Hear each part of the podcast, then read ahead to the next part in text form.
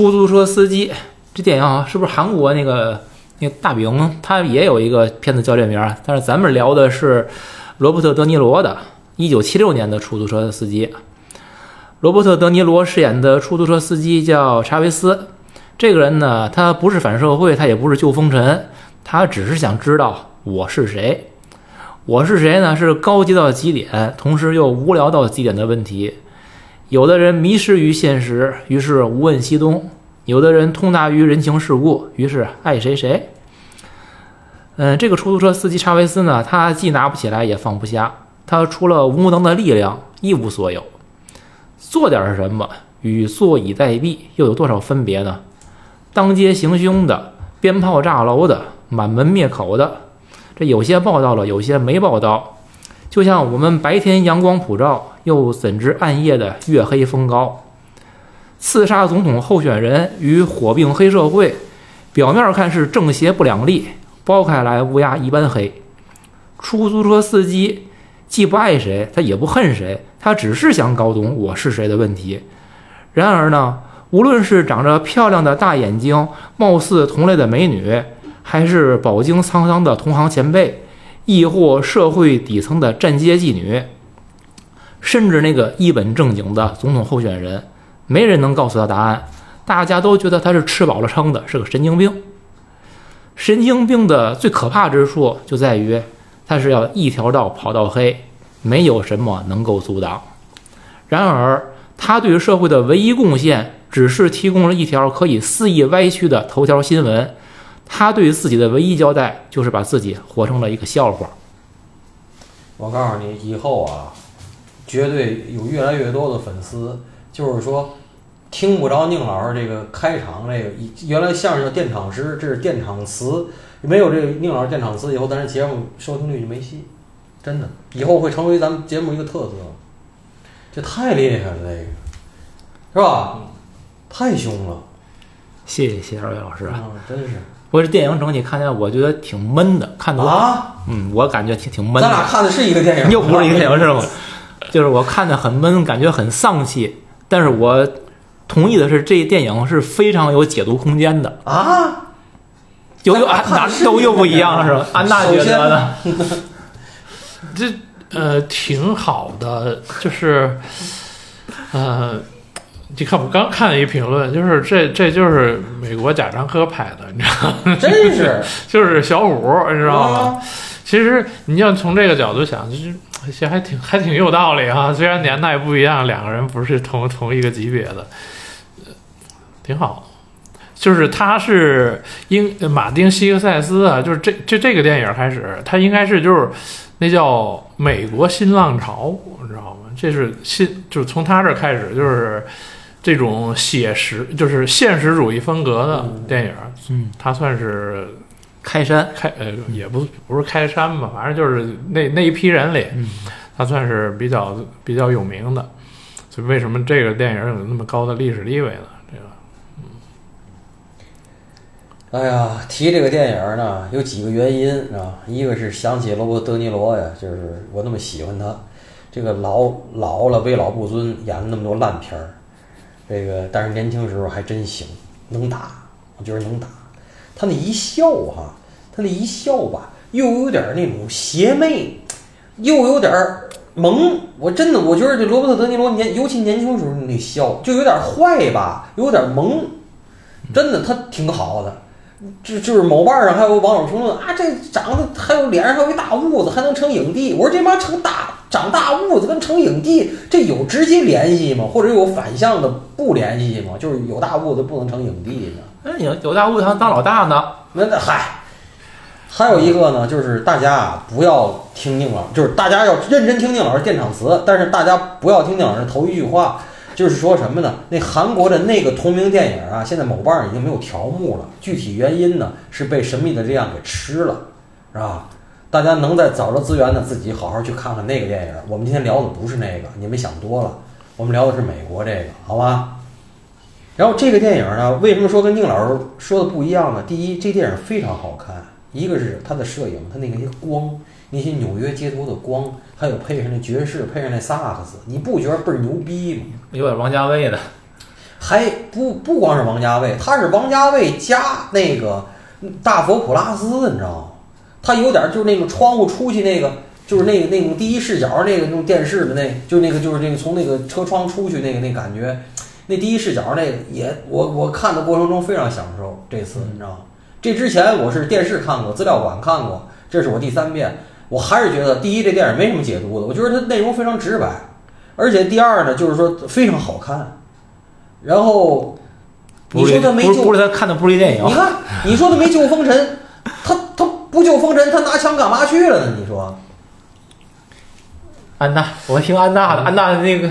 不是，估计就你你你要看他的人物背景的话，你就是他一开始去那个出租公司面试，他说我还没啥教育，有有啥证书吗？我没啥证书，嗯，对吧？就是服务过役，对吧？我就是个我就是个打仗回来的老兵，对。所以你从这点上看，就是你说说白了，就是一个受过 PTSD 的那么一个人，回来想融入社会，嗯，然后你找了各种渠道，比如交个女朋友融入社会没成功，然后。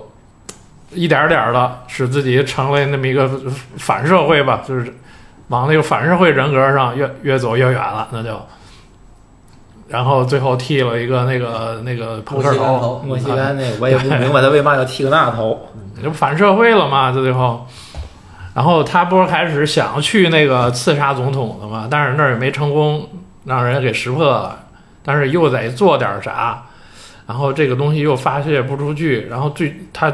认识了那个，他认识那个朱伊福斯那个厨妓的话，他是之前通过那么一个那个美元二十美元，他认为这个厨妓受了这个黑社会要挟了，是想脱离这个的事儿，这地儿我得解救他去。但是呢，实际还不一样，他跟聊了半天啊。这个朱一福斯在这儿，我觉得生活挺好的，你 对吧？我跟父母是也也也算有有那什么嘛，虽然就是多少有点想家那种感觉，就我这是生活挺好的，不是他这个意思。他最后一直强调，就是你这个对吧？你得啊回归家庭，最后干嘛的？我得最后你一定是被那个那个欺负他削，他就是被这么欺负，一定那个，你知道那什么？那个是就是您说这个太对了，在哪儿呢？它是一种受迫害妄想。他这受迫害妄想从哪儿来的呢？就是因为这个电影其实是一个反越战的电影，是反战电影，但是他恰恰一个镜头都没说以前发生了什么。嗯，他为什么拿枪？那枪玩的那么溜？他为什么会老觉得是受人迫害？就是你也是被人欺负，谁也是被人欺负，他老觉得这个，觉得那个，然后他是街上这些垃圾必须清扫。那是什么东西啊？那是当初越战时候被被。灌输那些兵被灌输的那儿有那些红的那些东西都要被清扫，因为我看那个越战的那个 Netflix 那纪录片嘛，当时他们就是去给给兵洗脑，去越南那几波人，因为到中间他们在派兵的时候，就是民间那个反对力量是非常大的。他怎么洗脑？就是说那儿有红色垃圾，你要去那个，你知道吗？所以这个电影那个反战那个东西是暗暗的，美国人更懂，咱们中国人需要就是隔一层，你去理解一下再去看。你看，就是他这个过程，呃，他那个同事跟他说：“哎，你得拿把枪，对吧？就我认识一个卖枪的人，这是一个引子。然后他为什么一点点儿最后找这个人买枪去了呢？对吧？这是一个过程。然后买枪那个过程，他整个完全就是一个展示，一个军火库似的，俩大提箱，嗯，那么多枪。然后他不厌其烦的这个电影里展示他试这枪，四把枪嘛。”挨着举举枪对着窗户外边儿，那窗户外边儿，你看那个那个镜头，就是他手是虚的嘛，枪是虚的，这外边那目标是实的。嗯，这个过程中就非常就是就是非常重点的表现这个过程，然后最后要了四把枪，要一把枪不行嘛，就要四把枪。这个过程一点点积累，他从来从一个他想融入社会，过一个相对正常的那么一个生活的人。他发现不行，得一点点的，最后把他逼成了通过买枪的这些个细节，把他往这个悲剧的这个路上去走了。就是，那我是觉得他并不怎么关心这个社会，就是说，像救风尘这些，他对那个妓女，包括他去追求的那个，呃，就是给总统候选人拉选票的那个美女。我觉得他对这些人其实都无所谓，这些人就是只是他在找自己的那么一个途径。对，所以这个对象是谁，对他来说都不就是你，包括他跟妓女时候说，你说你被迫害了，他这些妄想等等的，不管他跟现实有多远，其实他真的关心那个人本身吗？我认为他并不是多关心，他只是我觉得你们是这样，然后在这个过程当中，我就可以做点什么了。嗯他只是为了他想做点什么这个想法，找一个理由，找一个借口，对呀，所以他会找各种东西，然后找来找去，其实他发现这个跟他最初想的都不太一样。你包括他想去刺杀这总统候选人，人家跟他无冤无仇，而且他们在出租车上那次偶然的对话，我觉得他对话进行还是挺顺利的。他对那个总统也没有什么恶感，对吧？那人也未必，虽然未必什么多好的人吧，但也没说什么侵犯他的话。他只不过是自己后来，嗯，他追求美女的时候，他发现，哎，那那女的跟他想的不一样，然后他要替妓妓女出头，人妓女说：“我这用不用不着你呀、你不你不你不了解这里边的事儿。”然后最后他发现，我需要做一点震惊世界的事儿来吸引人的注意，好像从此能够证明这个世界有我这么一号，或者你管这叫咱管这叫什么叫个人价值实现，随便叫什么了。这其实是一个，嗯，就是在社会中示威的一个人，他试图给自己挖个坑，他就是这么个东西。那所以我觉得他跟这个世界他就脱节了，跟跟谁都没什么关系。他他只为他自己，他不为任何人。但是他为他自己，你说他又没有什么目标。所以呢，这个我说我看这片子看的有点迷迷糊糊的，有点不知所云的感觉。但可能这也就是那个时代的某些人的状态，就是由由于越战回来，他带这个 PTSD 来着，回来之后，他就会有这个问题。也许就只是展现这么一个。然后我觉得有有些东西可能也是故意拍的，就不是那么明白。就包括可能之前我问过你们，他镜结尾最后他突然看了一眼那镜头，那后视镜，看什么呀？好像也没看到什么靠谱的解读。其他可能还有一些地方都有类似的问题。我我觉得是有一点儿故意的在往悬的方向去去拍或者去解读。我我是有这样的感觉。所以这片子在我来说呢，看着。嗯，可以，但你要说它是多大的经典，历史多少家，我认为不算，可能是跟大家感觉不太一样。嗯呃，这个电影儿也促成了，就是因为福朱迪福斯特的那次刺杀里根嘛，嗯，就是那个人辛克莱要模仿这个事儿嘛，就是就也给这电影后来就是又又增加了一一个一个浓墨重彩的一笔，就是嗯，这个电影的结尾他不死，完了又出来回头又干这个出租车司机，我其实觉得是非常牛逼的，我很喜欢这结尾。如果他当时死了。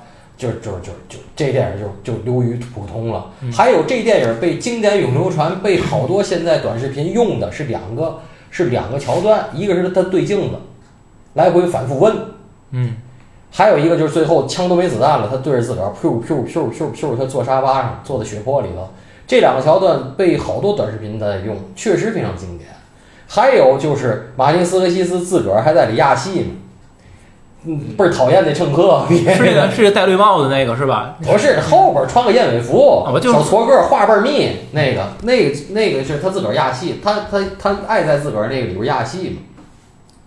那这这都是挺好玩的。还有就是他对马丁斯科西斯对爵士乐非常喜欢，他的好多他还自个儿还拍过纪录片儿，所以就是他整个这个用的他，我老说这他伍迪艾伦，他是他们是真爱纽约，不厌其烦的拍纽约，就好像贾樟柯不厌其烦的拍汾阳一样。当然，这个体量是不两码事儿啊！我操，纽约我没去过，你妈汾阳我可好好走过，他妈这他妈的真的情况还是不不一样的。汾阳你一天能走过来，纽约你一天走不过来呀。嗯，是呢。呃，您说没救风尘，我觉得他是有了一颗救风尘的心，完后最后没想到莫名其妙的被歪曲成了英雄。你这东西就很吊诡，你知道吗？就是其实这个，你说他这不讽刺吗？我觉得这挺讽刺的。是，对吧？就是啊，这这这这个这是也是他挺牛的地儿啊。还有就是这个结尾，这个结尾其实这个结尾我特别喜欢，就是他跟那女的再遇上那个那个，其实我说那真是有三翻三抖，我看出来了三翻三抖。首先啊，就是他们那个地儿是他们能，他们司机就相当于你妈咱天津那出租司机盒饭的那么个咖啡馆，就是这帮司机就在那儿歇脚，而且是老板允许的。完了你再去上工去，完了那个同事告诉他客人来了，意味着什么？其实那女的是来找他来坐他的车，这是第一斗，这是第一斗。第二斗呢，俩人说话完了，这还不算嘛。完了到下车的时候。其实那女的的意思，那个眼神是想让他跟着上楼的，可是看他没那意思，就问他多少钱。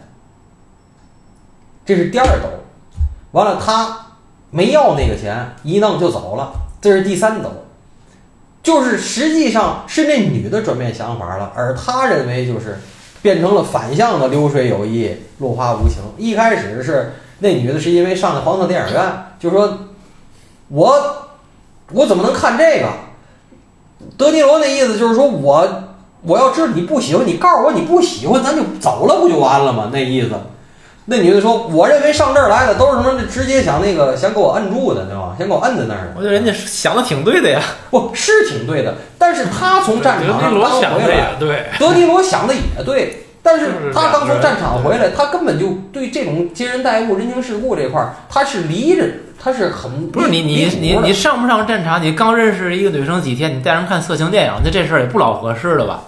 嗨，这所以这就是你们不你们不能过于宽容。我怎么说这句话？不是他电影表现的就是他认为这是我的一个正常生活，他天天去，我天天就去，我就喜欢看这个。他去那儿啥也不干，他就看看着还转眼泪儿，有时候还 这点我特别同意，这是我也特别想说的。你就爱看这个，你爹你爹你愿意？他也不是爱看，他他是世世界里他就有这个东西，这都没问题，你就看。但是现在如果你跟这个女生，这叫贝西，你跟贝西交往的时候，你得考虑一下人家接不接受，因为是你带人家看，您当然你也可以说我不考虑你，我喜欢看，我说我觉得这好，我就带你来看，那也没有问题。但是你也得接受人家不爱看这就会拒绝你。可是最后，这个德尼罗演的这个查韦斯，他说的什么？哎，他就觉得这个女生跟别的女人都一样。他开始是觉得他跟别人不一样，他被她吸引。然后他们俩第一次喝咖啡的时候，那种交谈，就他那女的觉得查韦斯跟别人不一样，他也查韦斯也觉得女的跟别人不一样。那那女的不说吗？所以我才会跟你出来喝咖啡吗？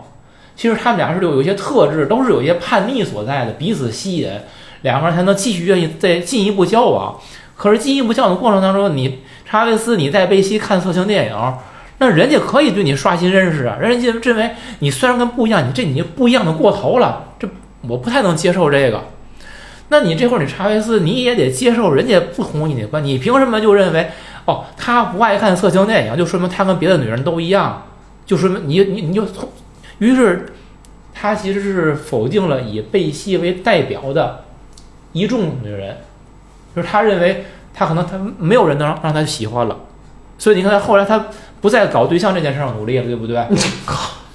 是吧？他不那个一个偶然的机会，他跟那个妓女那个福斯特演那个雏妓，然后他有一那么一次交集，后来又在街上又碰到跟踪了人家一下，后来他又去直接找那个那个皮条客。然后进一步要跟福斯特他要做深入交流，就是按你说叫救风尘，我说他只是为自我实现，不管是什么吧，他找下一个出口，就为了他自己要做点什么。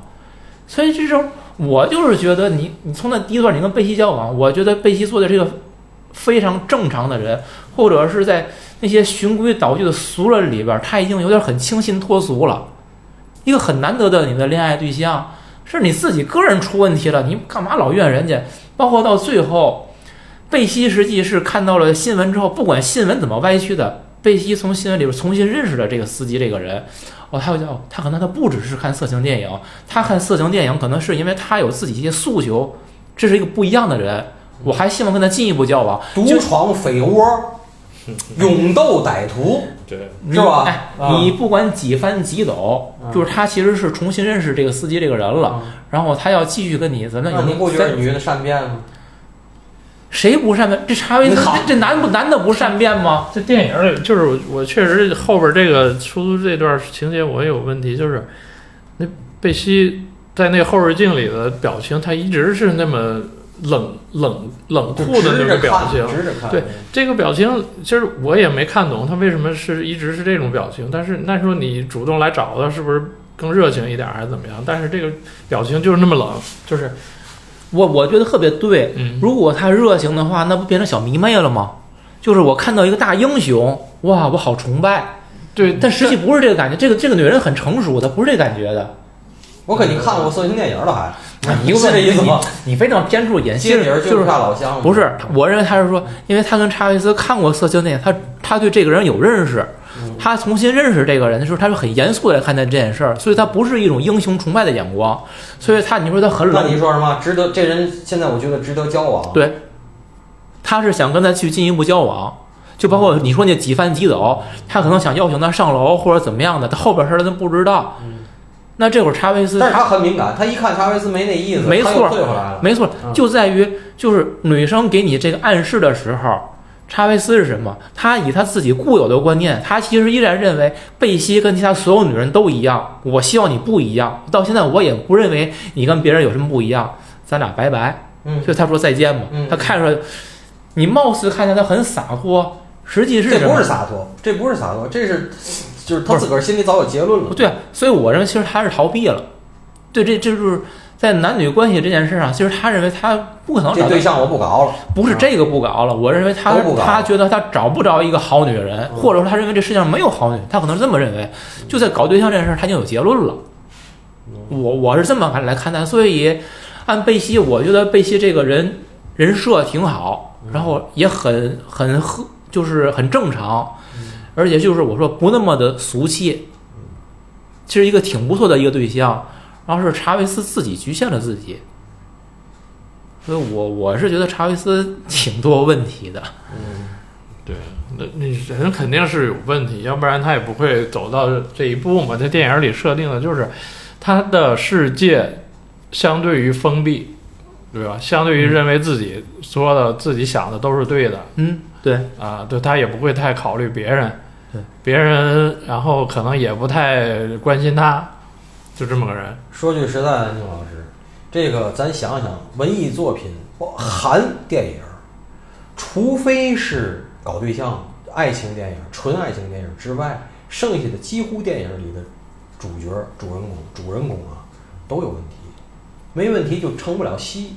没法拍了。对，太正常的人拍搞对象电影怎么办呢？最后像韩国得给你弄个绝症啊，弄个车祸呀嘛，得给你弄不正常喽，嗯弄失忆喽，都是什么的，太正常都得给弄不正常，要不然也拍不成，这是绝对的。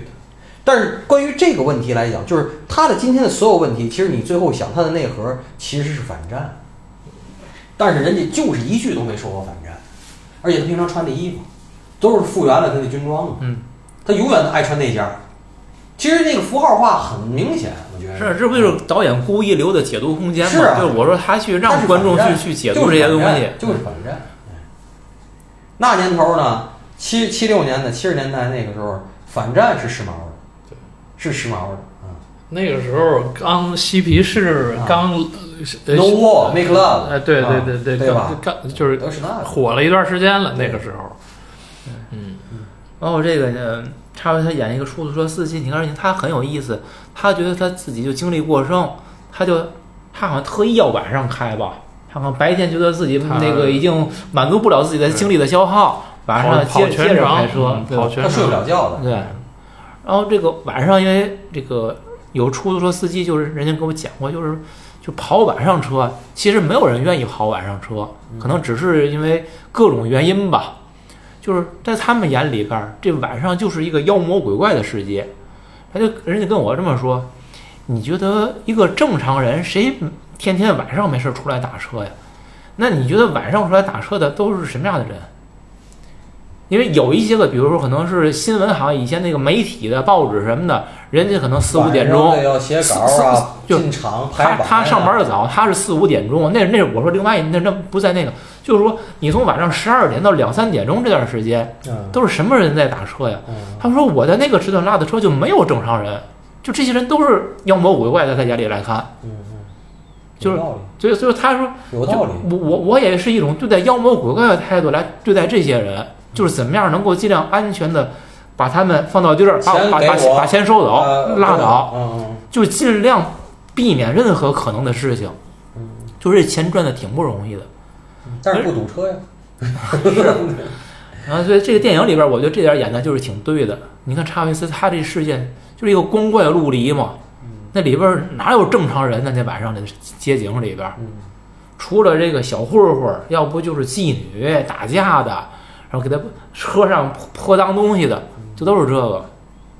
我觉得感觉挺对。然后呢，还有就是那个总统不是总统候选人，那仨人坐在这车，我觉得挺挺意外的。我说这三个人怎么会就会跑到车上来呢？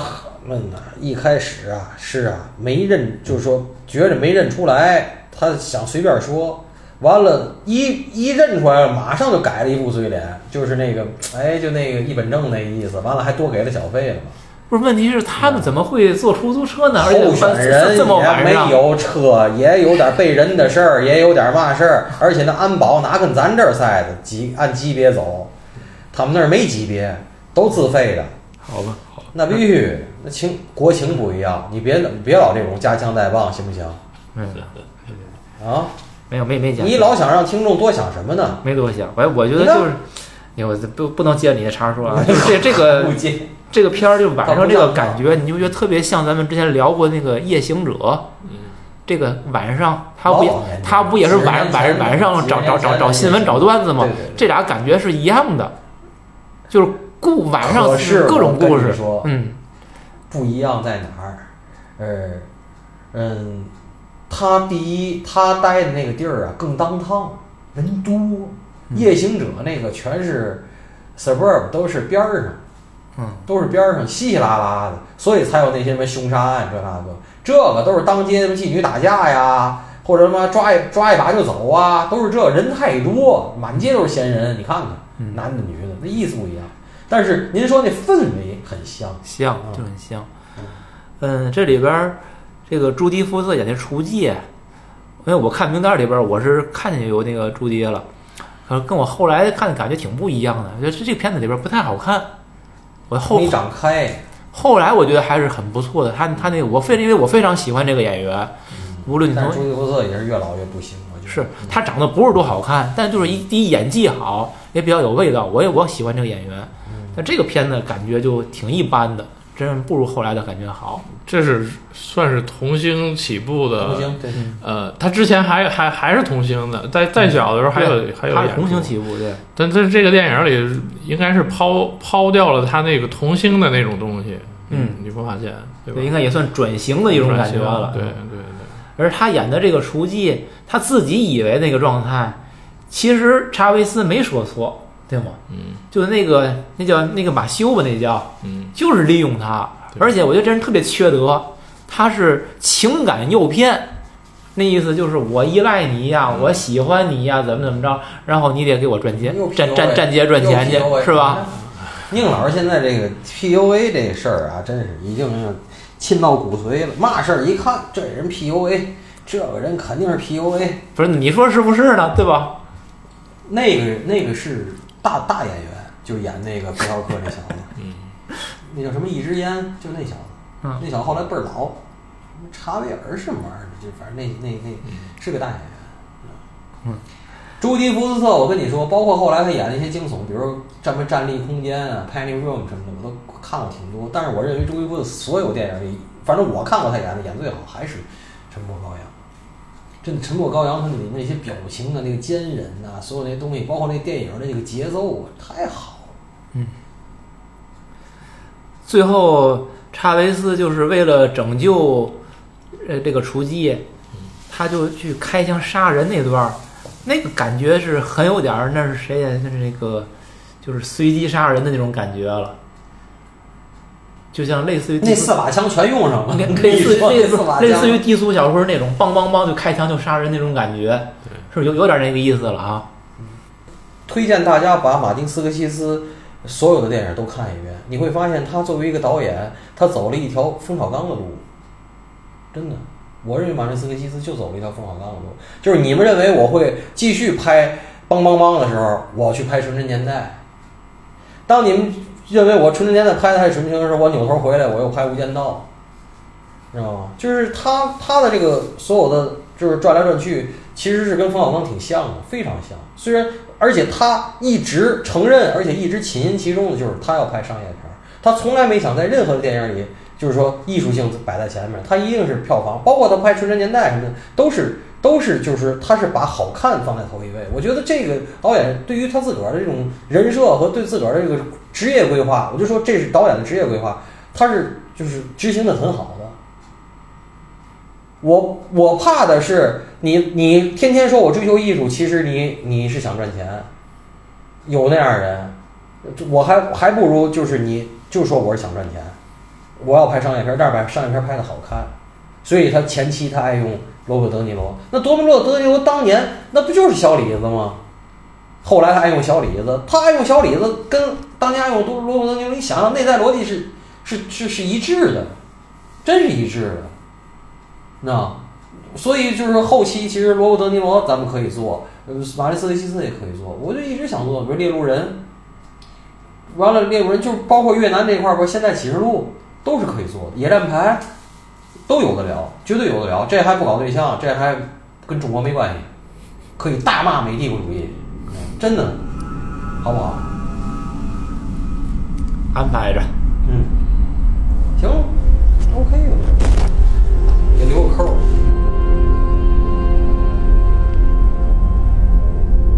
I know you. I walked with you once upon Ah.